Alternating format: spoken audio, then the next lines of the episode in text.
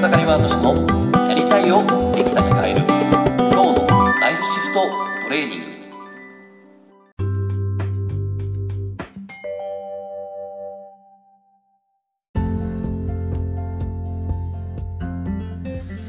おかげさまで草刈ワード氏です。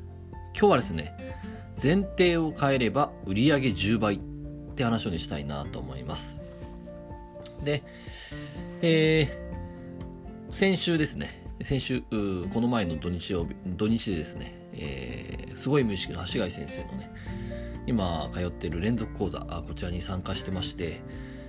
いやもう本当に、えー、どこまで、ね、ここまでやるんかっていうくらいですね、すごい、すごいこの情報と、そしてね、その、あの、技術と、えー、教えていただいて、で、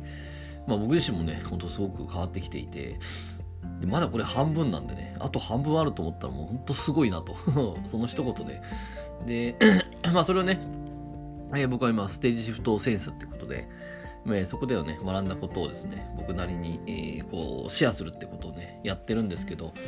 まあ、すでにそこのね、参加してる、まださ、まだ2回しか送ってないですけど、もう1回目で、これ人生変わりましたっていう人がですね、まあ、コメントで来てましたけど、いやもう本当こう、見え方、見方が全然変わってくるっていうね、でやっぱこのいわゆる、まあ、僕自身も本当にねこう今まで、えー、人のねそういったあ進化や成長を支援するってことをいろんな形でやってきてるんですけど、まあ、結局こ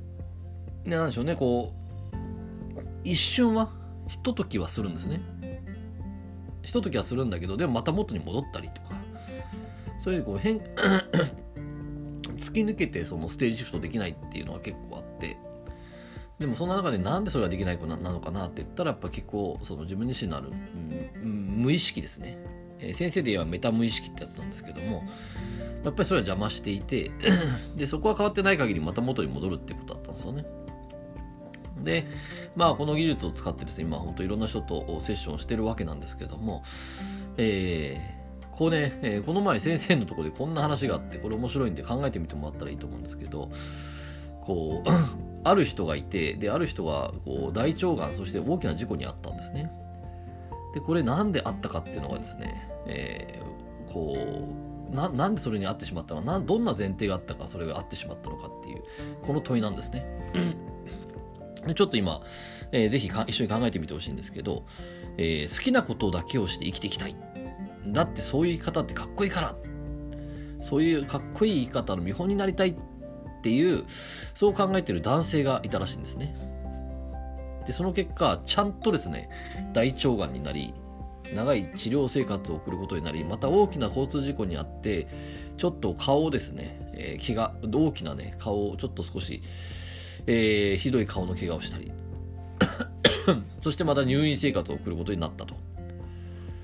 でこの男性はどんな目的でこの大腸がんとか交通事故を作り出したと推測しますかと。どんな、えー、前提があったからそれを起こしたのかなっていう。これちょっと考えてみてほしいんですね。いきなりなんで唐突かもしれないですけど、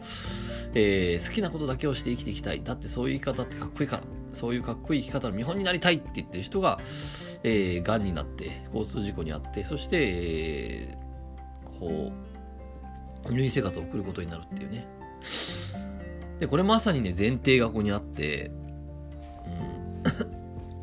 いや、本当に前提ってすごい面白いなと思うんですよ。前提が本当にこれを作り出していると。で、ここで言えば、好きなことだけしていきたいっていうことは、自由じゃないっていう前提があるんですよね。自由な人から見たら好きなことだけしていきたいって思わないじゃないですか。か自由じゃないって思ってる。だからこそ、じゃあ、自由じゃない。そんな中で自由になりたいって言ってるんだけど、いや自由じゃない、ね、自由じゃないっていう、ね、設定してるのに、自由になろうとしてる、これ、ダメじゃんって言って、こう自己破壊欲求が起こってですね。そして、こう結局、がんとか、交通事故にあって、そしてね、自由じゃない自分を手に入れたっていうことなんですよね。いや、本当に前提って、えー、時にすごい力だけど、時に恐ろしい力を発揮するなってすごく思います。でこんな風に 今ね、ね、自分の潜在意識、まあ、いわゆる、ごめんなさい、潜在意識ですね。自分自身が求めてないことは起こってしまう。多分この方も大腸がんとか交通事故とか求めてなかったかもしれないけど、でも潜在意識がこう自由じゃないって思ってるんで、なんで自由じゃない世界を作ってたってことなんですよね。で、こんな風にですね、この前提、自分自身の前提だったり思い込み、信じ込みっていうのはこれだけすごい力を発揮してしまうと。そうした時に、この自分自身の思い込み、前提、潜在意識、信じ込みっていうのをですね、自分自身でやっぱりこう、常にチェックして変えていく必要があるのかなと思うんですね。で、例えばですね、僕のクライアントさんも実はね、この前提、信じ込みっていうのを 実はあって、まあ、それを変えたら売り上げ10倍ぐらいになった人がいまして、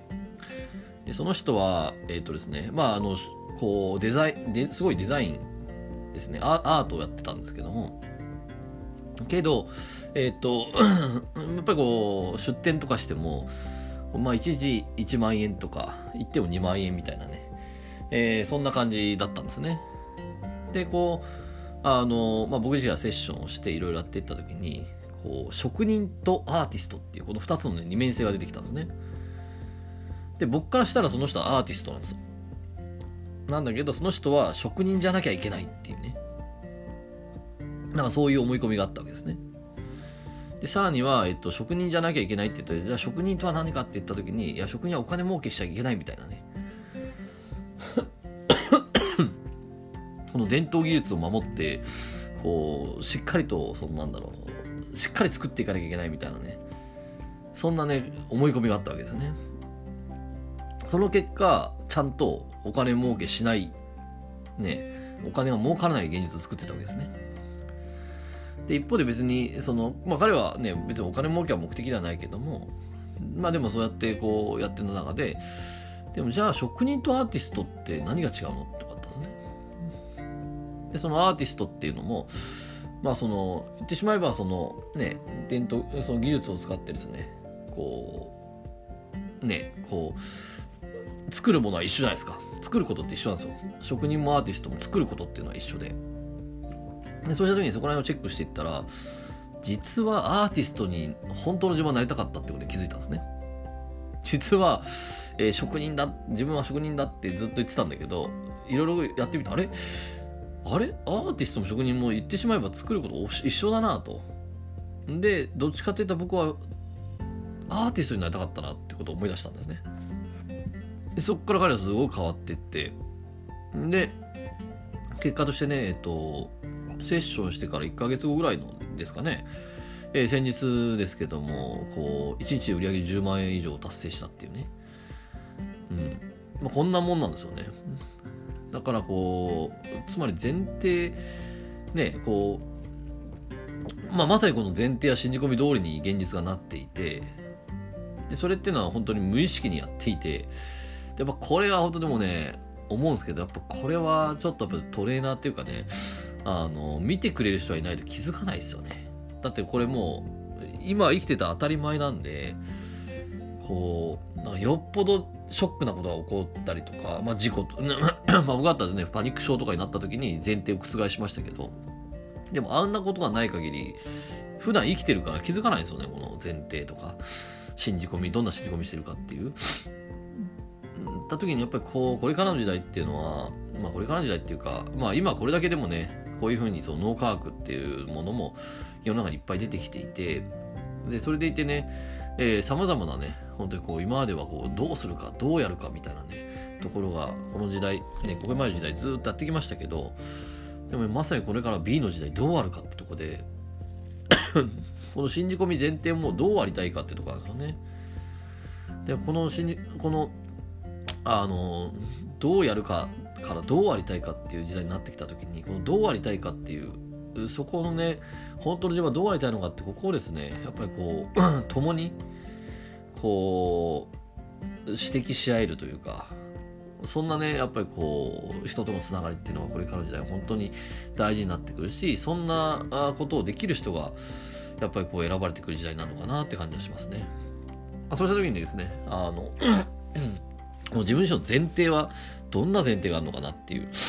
うん、これですね。今もしもう望んでない、望んでないね、現実があるんであれば、何かの前提がそこにあるんですね。自分はこう、こうじゃなきゃいけないとか、えー、自分はこうしていきたい。ね、ってことはそれを思ってないってことなんで、好きなことをしたしていきたいってことは自由じゃないって思ってるってことは脳は自由じゃない自分を自由じゃない今を再現するってことをするんですねそこら辺をねチェックしてみるとね、えー、もしかしたらちょっとね変わっていけるのかなと思います。ということでね、えー、まあこういうふうにですね、まあ、僕自身も今こうやっていろんな人をセッションしててこれってやっぱりすごくもったいないっていうかねやっぱりその人の本当の自分自身を生きてほしいしで、それでいてやっぱりこうやってそのその人のね、アーティスト力っていうのもね、すごくあったんで、その、それによってますますこうね、えー、この時代を、そしてその人の人生をね、生き切ってほしいし、生かしてほしいってすごく思います。で、さらにはですね、やっぱりそれによって仕事や人生もね、今にやりがいや生きがいを持って 自分でね、自己決定していって、ね、えー、自分自身が達成するべき、えー、実現するべきものを実現していくっていうね、えー、そんなところをね、えー、こうやっぱり応援していきたいなってすごく思いますんで。で、え、まあちょっとまた12月になりますけども、タオリセットセッションですね。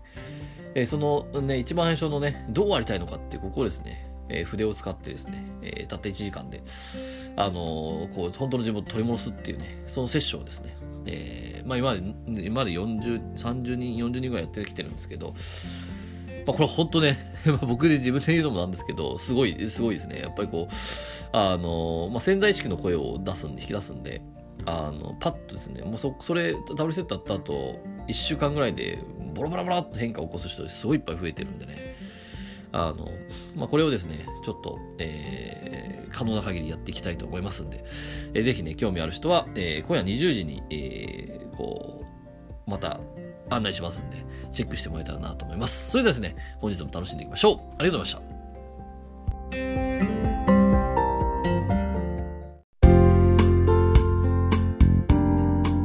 本日の番組はいかがでしたか？番組ではご意見ご感想をお待ちしております。ウェブ検索でひらがなで草刈正俊スペースポッドキャストと検索。一番上に出てくる草刈正俊ポッドキャストページにアクセス。その中にあるご意見ご感想フォームよりお送りください。それでは次回もどうぞお楽しみに。ありがとうございました。